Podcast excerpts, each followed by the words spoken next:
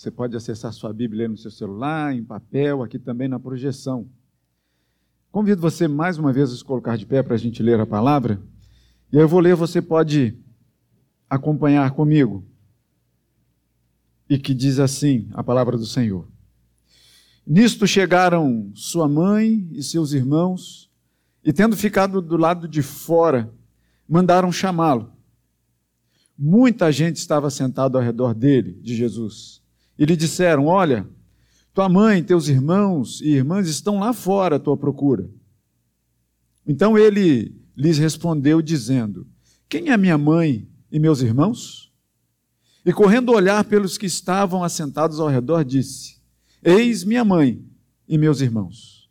Portanto, qualquer que fizer a vontade de Deus, esse é meu irmão, irmã e mãe. Louvado seja o nome do Senhor. Você pode se assentar.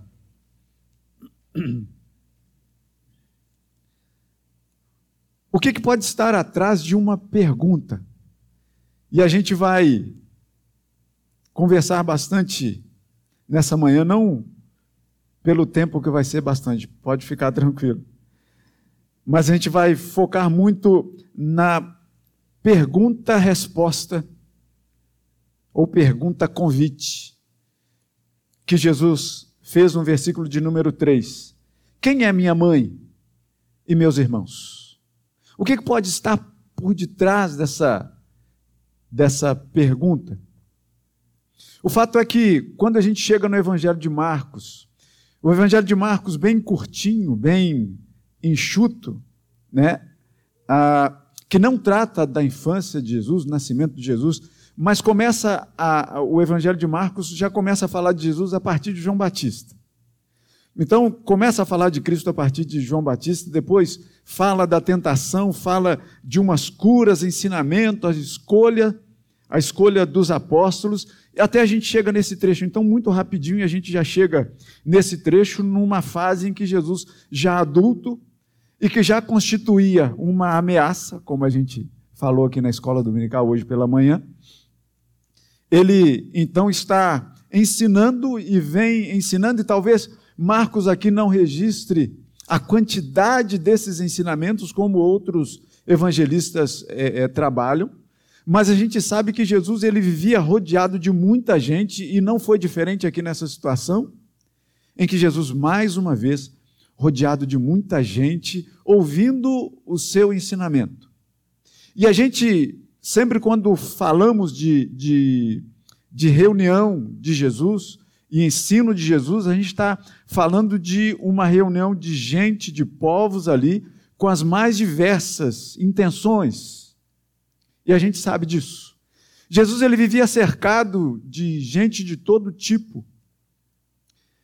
E é justamente nessa questão que, quando Jesus lança essa pergunta dizendo: Quem é minha mãe e meus irmãos?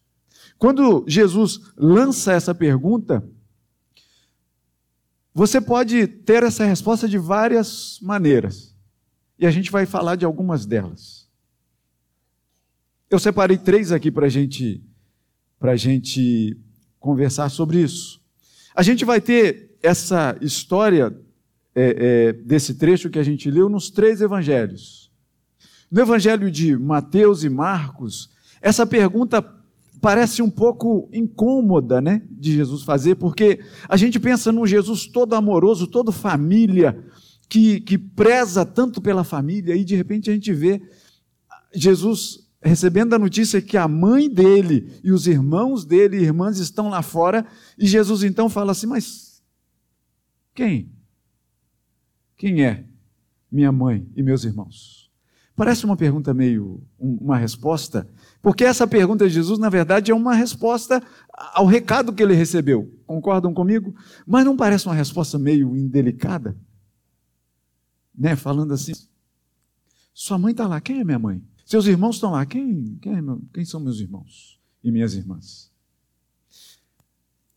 O Evangelho de, de, Mateus e Marcos traz. O Evangelho de Lucas é mais delicado em falar disso, porque não tem essa pergunta de Jesus.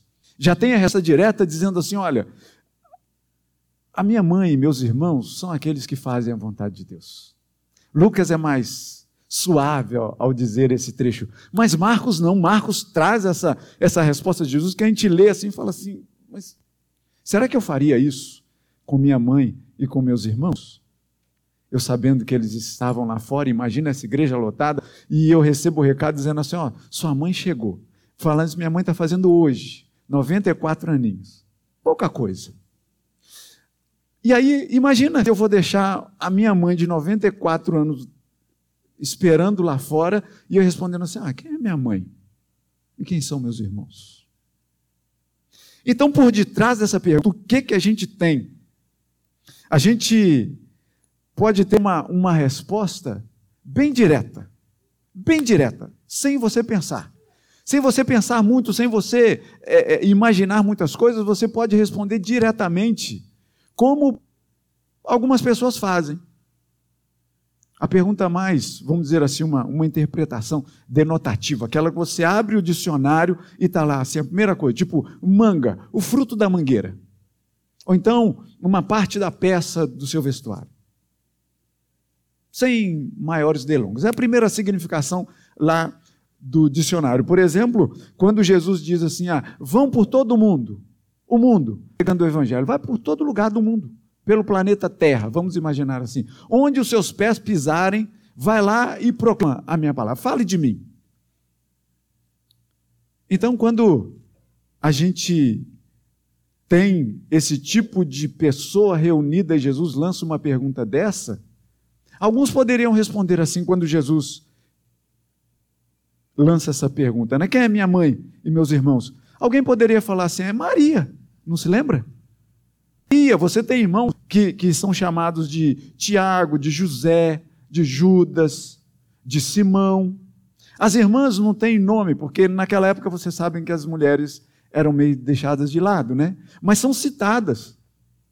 O Evangelho de, de Marcos vai dizer para a gente, né? Se a gente for aqui no capítulo do Evangelho de Marcos, no, no versículo 3 vai dizer assim: Não é este o carpinteiro? Quando Jesus estava pregando em Nazaré e é rejeitado, né? Fala assim: de onde é que vem essa sabedoria toda desse homem? Fala assim: não é esse o carpinteiro? Irmão de Tiago, e não vi entre nós as suas irmãs? A gente vai no, no Evangelho de Mateus, e Mateus vai dizer assim: não é esse o filho carpinteiro de José? Lucas aí vai dizer, vai mais direto, dizendo assim, mas esse aí não é o filho. Então, assim, é muito bem de você responder essa pergunta de forma direta. Quem é minha mãe. E quem são meus irmãos? Maria, Tiago, José, Simão, Judas. O fato é que no versículo 31 diz assim: eles estão lá fora, Jesus. Quem são? Se não se lembra, eles estão lá fora. Talvez esperando um convite para entrar. Eles estão lá fora. A pergunta, a resposta poderia ser muito direta sobre isso. Igual abre um parênteses, uma, uma, uma perguntinha de, de prova, que é sobre Bíblia, né? E, e, e, a pergunta que eu fiz no final do enunciado foi assim: o que, que você pode dizer dessa afirmação? E a afirmação que eu fiz, uma prova para criança. E a afirmação que eu fiz, jovem, né, adolescente ali. E a pergunta que eu fiz, e um enunciado que eu escrevi foi assim: Noé é visto como. Presta atenção, né? Então, assim, no final desse enunciado vem. O que, que você dizer dessa afirmação? A gente estava estudando sobre heróis de fé, da fé, e a gente estava estudando sobre Moisés. Era o capítulo. E aí eu lancei, fiz o enunciado. Noé é visto como um herói da fé. E sua mãe colocou Noé num cestinho dentro do rio para protegê-lo de ser morto. Depois, sido, ele foi mandado por Deus para resgatar o povo hebreu da Síria. Saindo de lá, abriu o mar vermelho com seu cajado para que o povo pudesse passar e ir para a terra prometida. E aí vem a pergunta, né? O que, que você pode dizer sobre essa afirmação? Aí você está esperando que tipo de resposta? Não foi Noé que foi colocado no cestinho. Foi Moisés que foi colocado num cestinho. Não é esse tipo de resposta que você está esperando? Foi Moisés que foi colocado num cestinho. Não foi da Síria que ele resgatou o povo. Foi do Egito. O resto está tudo legal. Você espera uma resposta dessa. Aí a criança responde assim: está errada essa afirmação. Noé construiu a arca. Ponto final. Acabou aí a resposta dele. Tem como eu dar errado numa resposta dessa? Não tem. Mas quebrou minhas pernas, né? Como a gente diz. E aí eu tive que corrigir, dar certo e escrever assim: sim, verdade, Noé construiu a arca, mas Moisés foi que foi colocado num cestinho, né, e não tirou o povo da Síria, tirou o povo. Eu respondi a resposta que eu tinha planejado, né? Mas percebe, a resposta foi direta: não, Noé construiu a arca. Ponto final. Foi a resposta direta. Então, assim, quem é minha mãe? Maria. Quem são meus irmãos? Tiago, Judas, Simão. Poderia ser uma resposta desse tipo. Mas aí a gente pensa um pouquinho. E aqui eu já preguei, se não me engano, em 2018, estava revisando aqui, né? Eu estou revisitando esse texto e a gente fez uma outra, uma outra abordagem em 2018, quando é, eu le, trouxe aqui para a igreja o mundo da família de Jesus está ali. Porque era muito comum, imagina só, se a mãe e os irmãos estão lá fora, né? E ela chega lá do lado de dentro, era muito fácil, gente, abre um espacinho para minha mãe entrar. Dá um jeitinho aí, se acomoda, aperta um pouquinho mais aí para que meus irmãos entrem também, para que minhas irmãs entrem também. Se a gente for e voltar um pouquinho no texto, no versículo de número 20 desse mesmo capítulo, a gente vai entender que Jesus, então, ele foi para casa, exatamente para sua casa, provavelmente para a casa de Pedro. E não obstante, a multidão afluiu de novo, de tal modo que não podiam nem comer. Jesus estava nessa, nessa, nessa vibe, né? nessa, nessa toada, nessa caminhada. Jesus, ele quase não tinha sossego para nada. Onde a multidão chegava? Jesus tentava se retirar um pouquinho descansar. E não tinha como.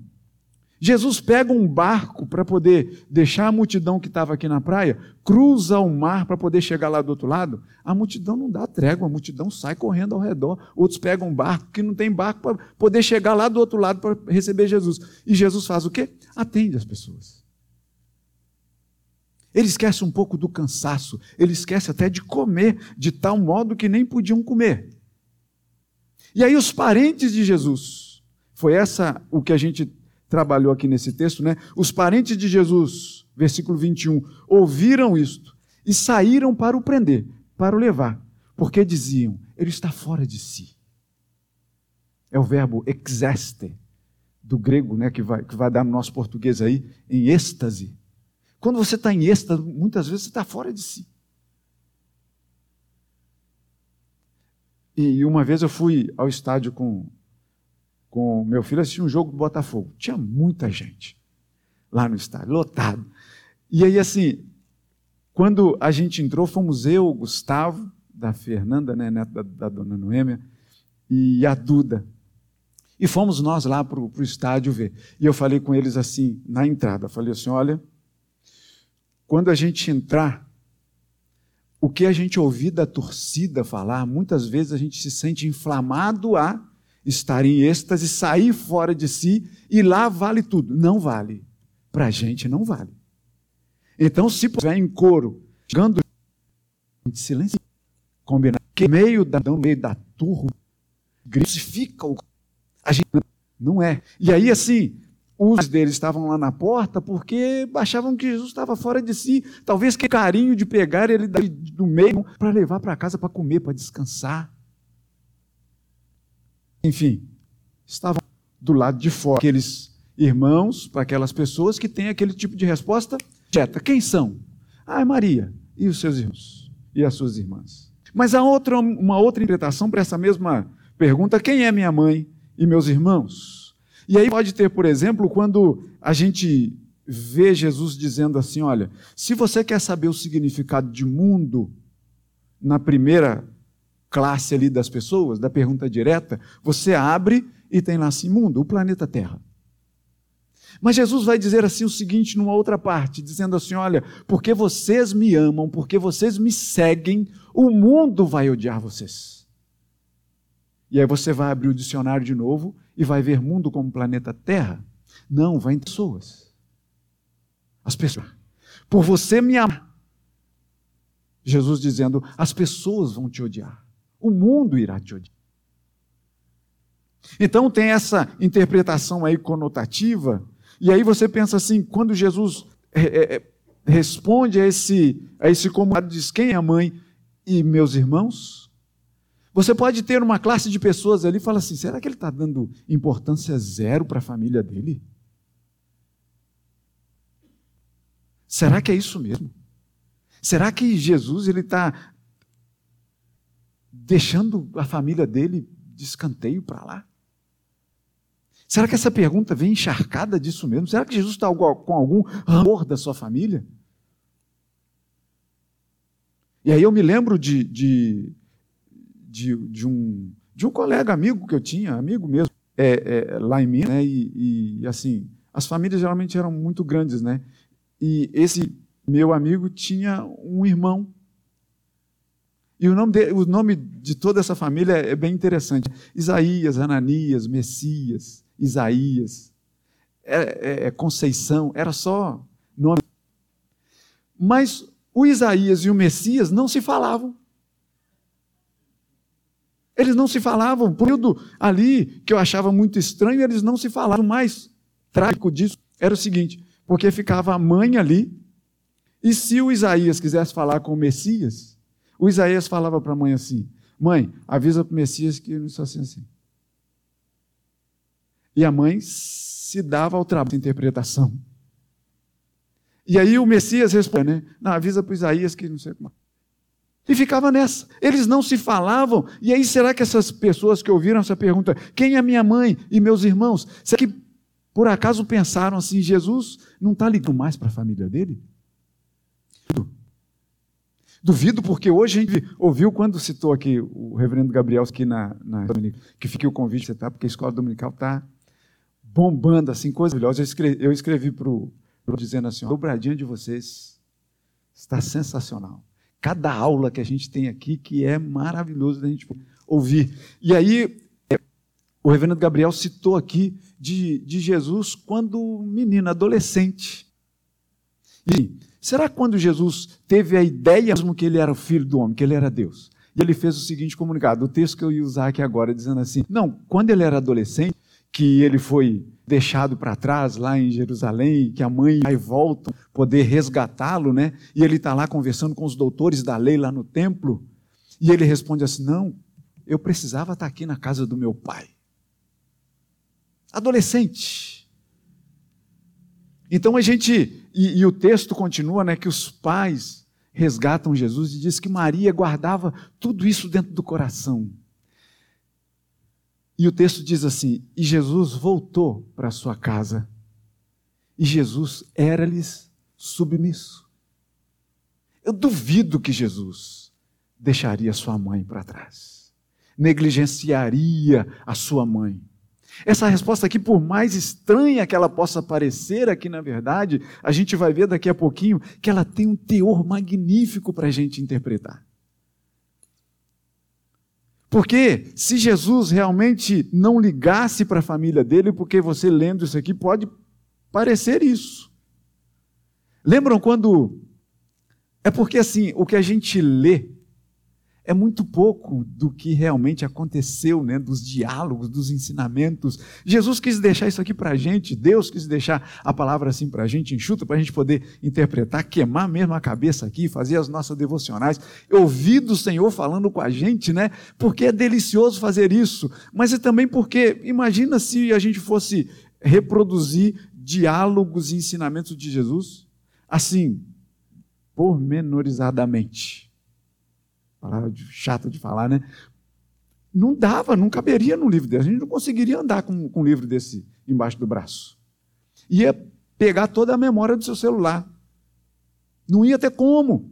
E aí, assim, é, vocês se lembram na cruz, quando Jesus crucificado, que ele olha para a mãe dele e fala assim: ó, para o seu discípulo amado, para João. Fala assim: olha aí, está aí sua mãe. E olha para o discípulo e fala assim: está aí sua mãe. E olha para a mãe e fala assim: está aí seu filho. E a palavra diz que a partir daquele momento o discípulo amado tomou Maria para cuidar dela. Viúva, agora sem filho, uma mulher que ia ficar perdida no mundo. Mas não, Jesus se preocupa sim. Apesar de, de, perguntas desse tipo aqui, né, como aquela, por exemplo, que Jesus foi fazer seu primeiro milagre em Caná da Galiléia para transformar lá a água em vinho, que está relatado lá em João, e Maria chega para Jesus e diz assim: Jesus, acabou o vinho. E a resposta de Jesus, que a gente lê nas Escrituras, né, qual é? Que eu tenho contigo, mulher. Parece uma coisa dura, né? Mas a gente tem que entender muito bem o contexto do porquê dessa palavra. Jesus falou: não chegou minha hora. E assim, Maria provavelmente entendeu muito bem essa resposta de Jesus. Tanto que foi lá para os homens e falou assim: ó, faz tudo o que ele mandar. O relacionamento de Jesus com a família devia ser excelente, exemplar para a gente. Então, por mais que essa pergunta aqui possa parecer isso, né? De, de, essa interpretação assim, será que são tanto sem importância? Não, não é sem importância. Todas as importâncias do mundo para a gente poder entender aqui.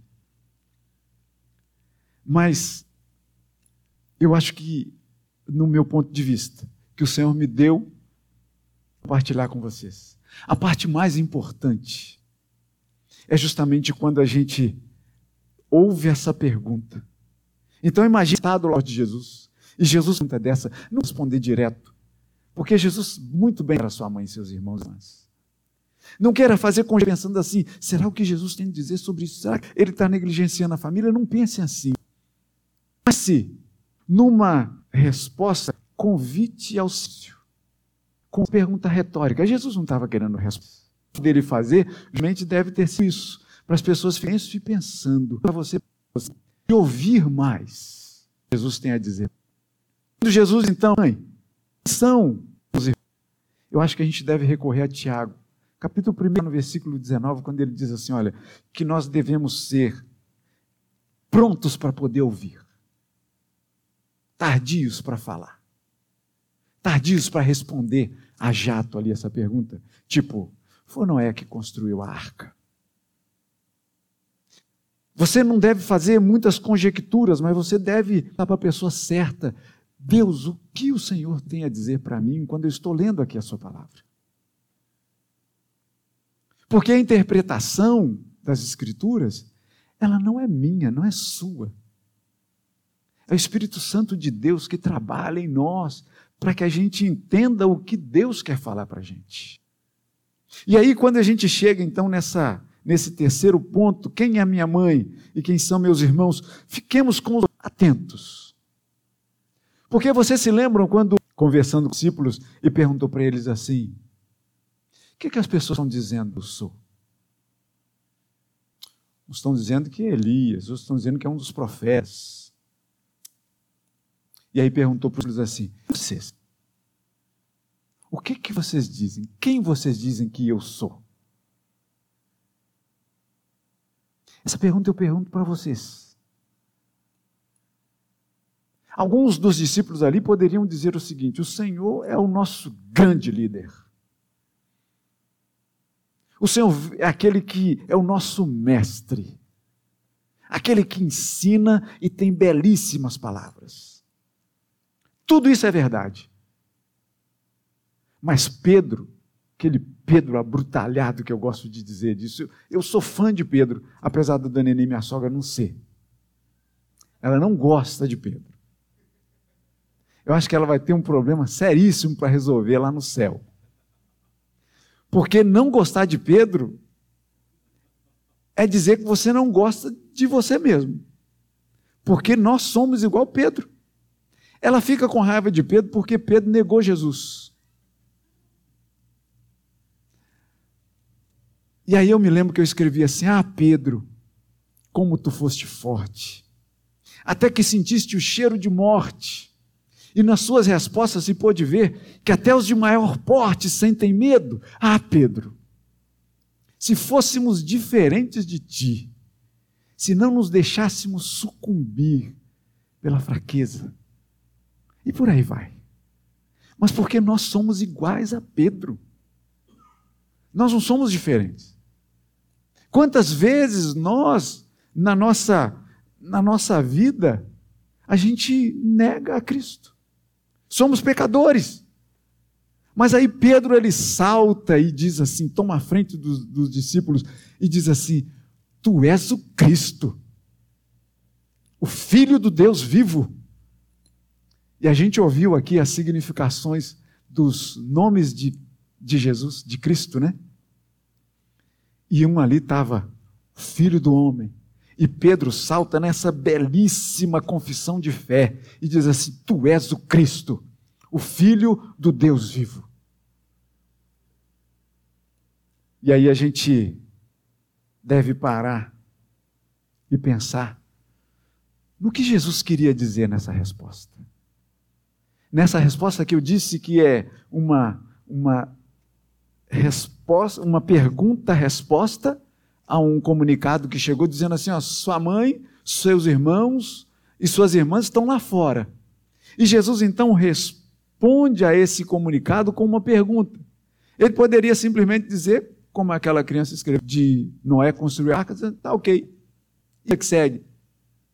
Mas não, ele lança e ele diz, né, e a palavra diz assim que ele percorre o olhar das pessoas e diz assim: quem é minha mãe, meus irmãos e minhas irmãs? E provavelmente ele continuou percorrendo o olhar por cada uma daquelas pessoas que estavam ouvindo Jesus. E ele vai e diz, né? Olha o que o versículo 34 belamente diz. E correndo olhar pelos que estavam assentados ao redor, diz: Eis minha mãe, meus irmãos e minhas irmãs. Porque todo aquele que fizer a vontade de Deus, esse é meu irmão, minha irmã e minha mãe. Essa pergunta que Jesus responde a esse comunicado que lhe é feito, é, na verdade, uma resposta, uma pergunta, convite para mim e para você. Porque a gente vai, vai entender, e Paulo vai dizer isso, escrevendo no seu capítulo 8 aos Romanos, dizendo assim: aos que conheceu, os predestinou para serem conformes à imagem do seu filho, a fim de que ele seja o primogênito entre muitos irmãos. Jesus estava abrindo o leque da sua família. A sua família e a família de Cristo não se resume a Maria a José, a Tiago, aos seus irmãos e às suas irmãs. Jesus, ele abre o coração, ele abre o braço para você e diz para você: venha fazer parte dessa família. Venha fazer parte, eu que sou o seu primogênito, o seu irmão mais velho. Como o reverendo Gabriel gosta muito bem de falar venha fazer parte dessa família. Esse, essa é a pergunta convite de Jesus. Ele que tem a bênção da primogenitura muito mais elevada do que aquela bênção da primogenitura que Jacó roubou do seu irmão. Por um prato de lentilhas. Você pode falar que comprou. Ele deu um jeito lá. Mas roubou do seu irmão. Deu um jeito de passar a perna no seu irmão. Jesus ele tem a bênção muito mais superior do que isso. A bênção da primogenitura está naquele que nos faz o convite nessa noite. Venha fazer parte da minha família. E aí você que está aqui dentro, você pode dizer assim, mas eu já faço. Então essa pergunta diz para você: permaneça. Permaneça. Não se afaste aqui, não precisa sair, não precisa dar lugar para minha mãe e meus irmãos chegarem, porque vocês são minha mãe, meus irmãos e minhas irmãs. E se por acaso você que está aqui hoje e não faz parte da comunidade de fé, fica o convite para você fazer. Se você está nos ouvindo, que seja ao vivo hoje, ou que seja posteriormente, está na hora de você procurar uma igreja de Cristo para poder servir. Nessa grande comunidade de fé, que, deve ter um só irmão mais velho, o primogênito de toda a criação. Aquele que diz para mim e diz para você: